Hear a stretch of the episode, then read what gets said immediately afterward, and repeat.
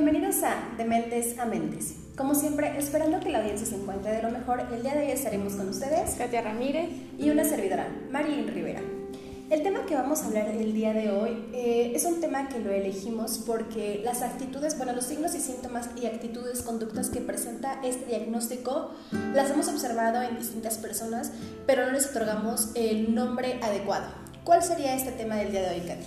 El tema en el que nos vamos a basar para hablar y complementar para que pues logren identificar estas conductas como Marilyn mencionaba es el trastorno límite de la personalidad que si bien es interesante desde el nombre, ¿no? Porque básicamente este trastorno creo que si no, o más bien desmiente Marilyn, si es el único que conoces con varios nombres, o sea, con variedad de, de nombres. Está trastorno borderline, trastorno, este, Creo que el más común es el borderline. Borderline. Ay, tiene otro, no recuerdo bien. Limítrofe, ¿no? Ah, y limítrofe, trastorno limítrofe. Entonces, sí, identificamos que tienen entonces tres, este, tres nombres, o comúnmente, pero eso, esos tres nombres tomando en cuenta de, en el ámbito o en el entorno en el que nos desenvolvemos nosotras. Porque, por ejemplo, eh, con personas que no tienen como el conocimiento de estos temas, eh, lo llaman como niños o personas maleducadas, este, que no tienen... Inestables emocionales. Inestables. Es lo, lo más común, ¿no? Sí, como, ay, bien, es bien inestable. O por ejemplo, cuando tal vez en adolescentes, que no es como tal un diagnóstico, sino solamente rasgos, dicen, ay, es que es bien maleducado, ¿no? Entonces se les, da, se les otorga como justo esto que tú mencionabas, como esta parte de inestabilidad o de maleducación. Pero bueno, tomemos en cuenta por qué este, es importante que identifiquemos estos rasgos o signos y síntomas. Porque de alguna forma nos encontramos con este tipo de personas y creemos que tal vez no existe un cambio o vamos normalizando las conductas que van presentando estas personas. Es como, así es él, así es ella, es bien inestable o es bien enojón o es bien borracho. ¿Por qué menciono también esto? Porque estamos hablando que de los rasgos tenemos la impulsividad con drogas, alcohol y distintas los excesos. Es como mencionabas, es algo interesante porque podemos observarlo yo creo que actualmente un poquito más, ya que también esta, este, este tipo de trastorno se da mucho más, hay mayor número de casos en mujeres que en hombres. Hombres también lo presentan, pero el porcentaje es menor.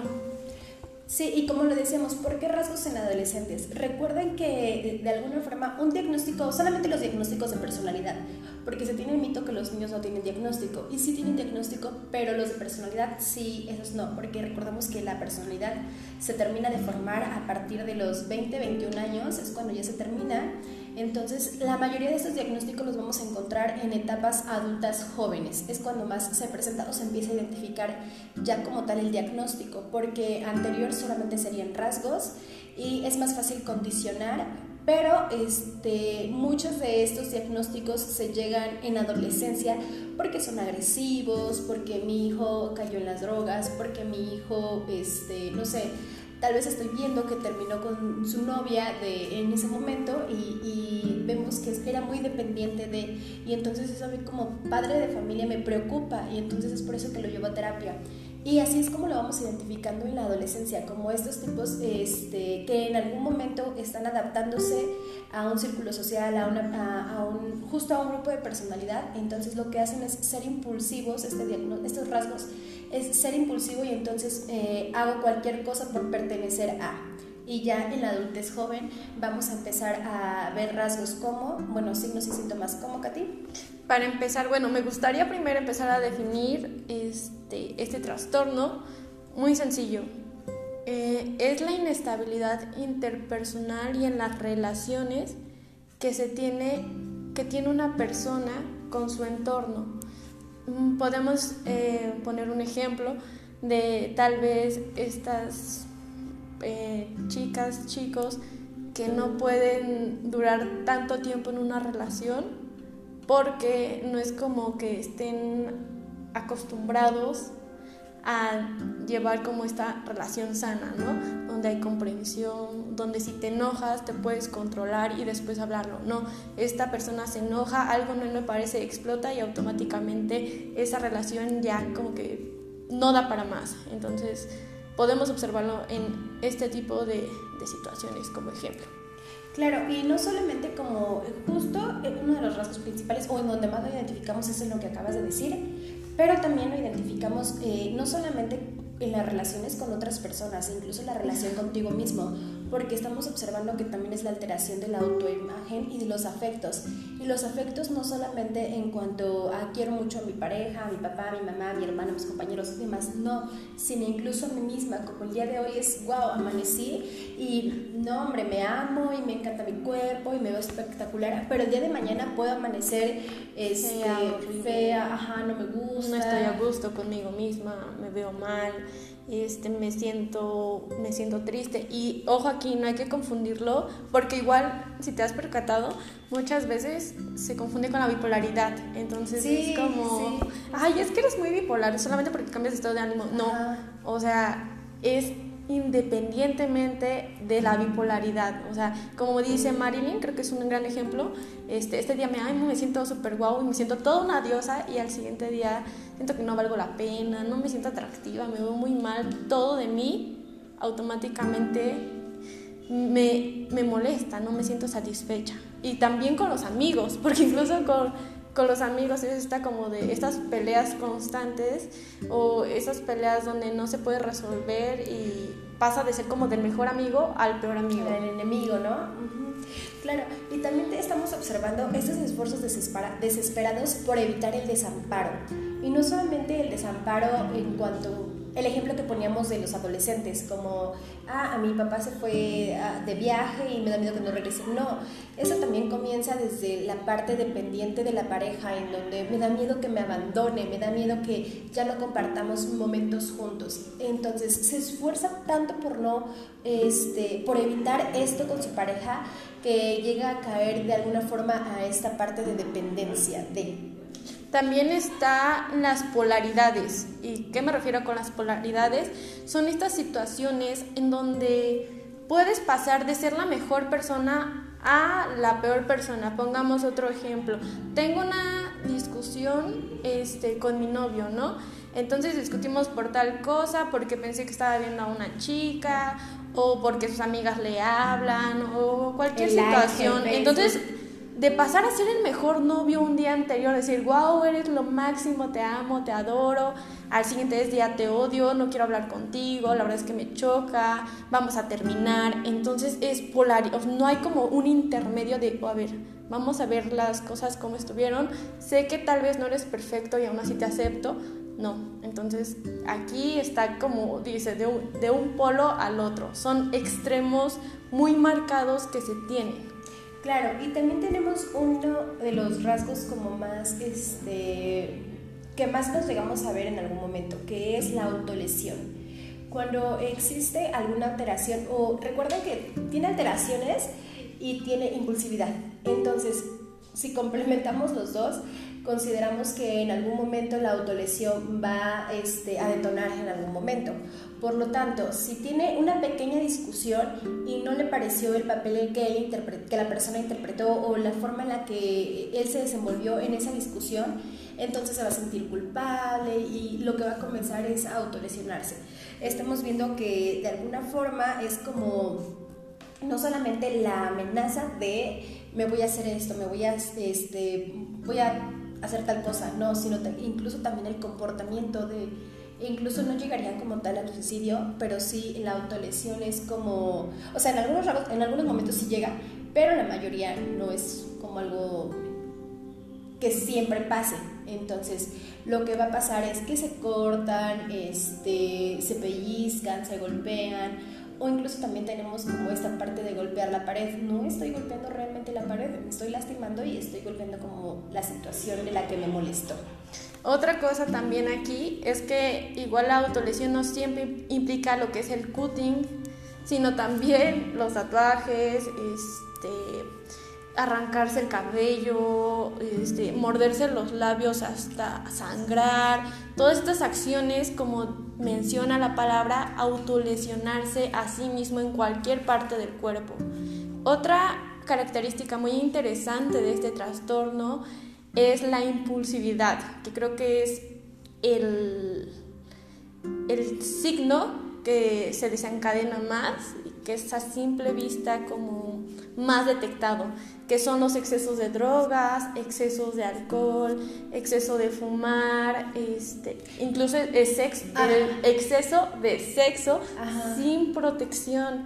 Muchas personas, o bueno, no muchas, algunas, suelen como no sé, estar en una fiesta, ¿no? Y estamos aquí tomando y tomando y tomando y no me mido. Y en algún momento tal vez se me presenta la oportunidad de estar con un chico, ¿no? En la parte sexual.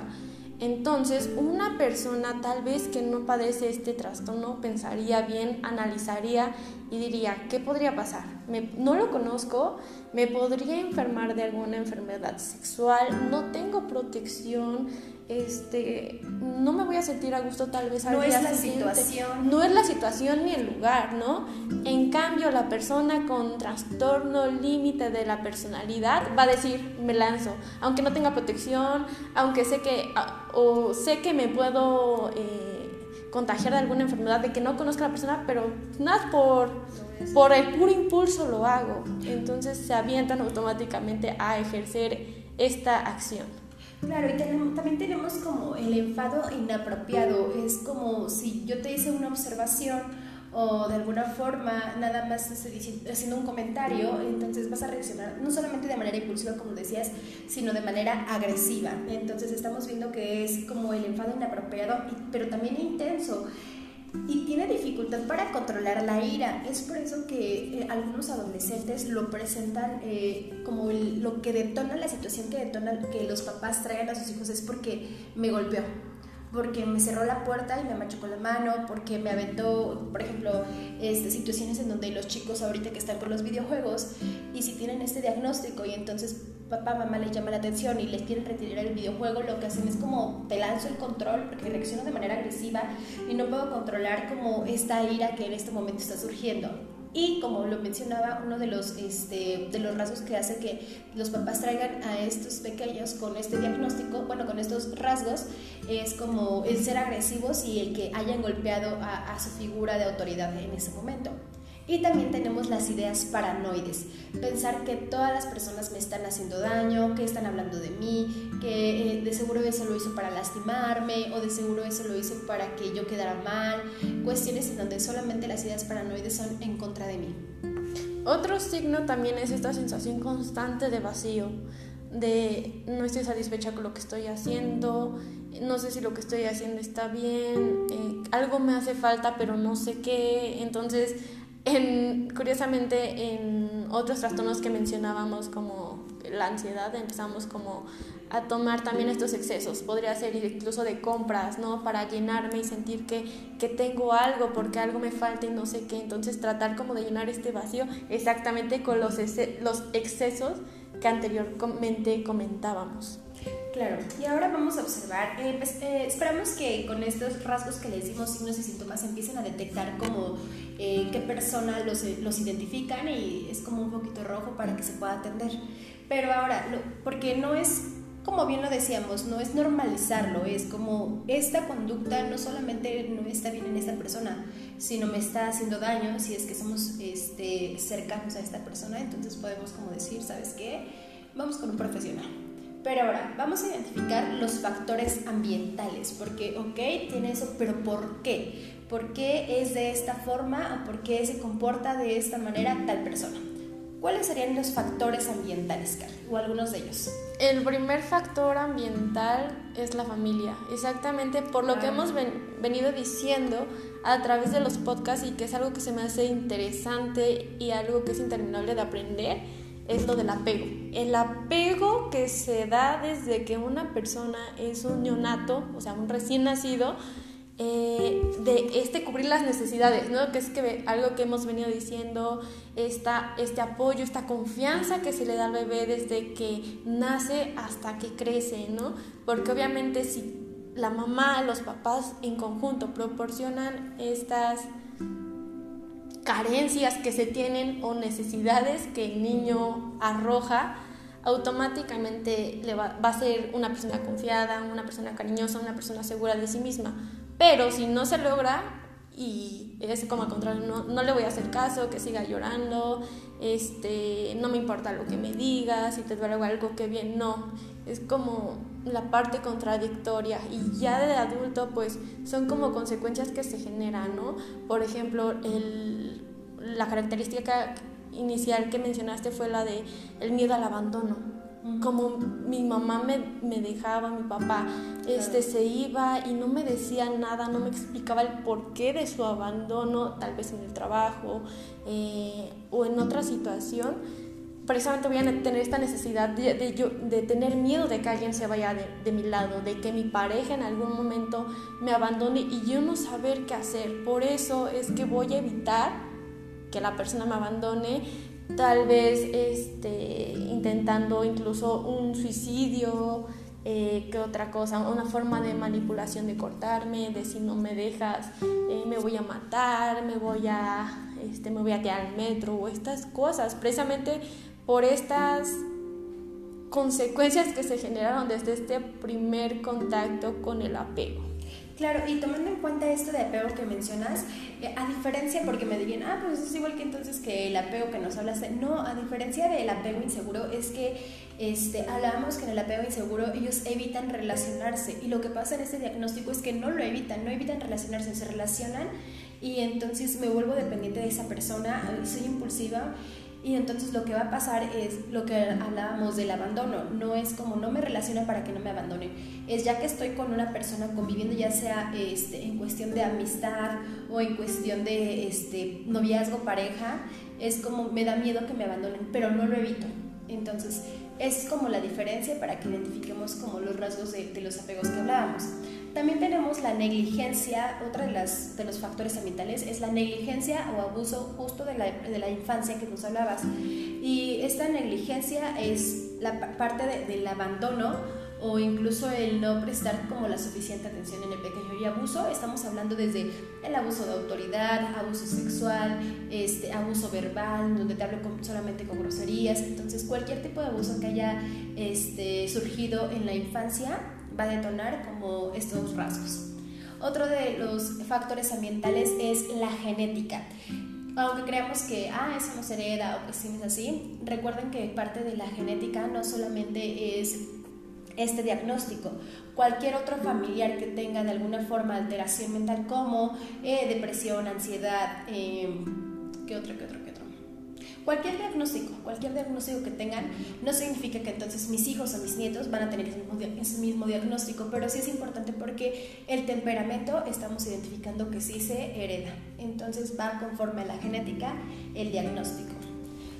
Otro de los eh, factores ambientales es la, las anomalías cerebrales. ¿Y a qué nos referimos con estas anomalías? Que no se segregue como la serotonina, que es la que ayuda a regular nuestro estado de ánimo. Cuando surge algún golpe, este, alguna caída, eh, puede que se provoque también, no solamente los que habíamos dicho, incluso el pasar también una situación catastrófica o una situación que me desestabilice, también puede provocar de alguna forma este diagnóstico o estos rasgos. Aquí consideras, Marín, que también podría hacerse, por ejemplo, si tienes un accidente, ¿no? Te pegas aquí en la cabeza y sabemos que los frontales son los que regulan precisamente esto de la impulsividad. ¿Crees que también se puede desencadenar eh, a partir de un golpe muy fuerte que hubo daño en frontales este trastorno?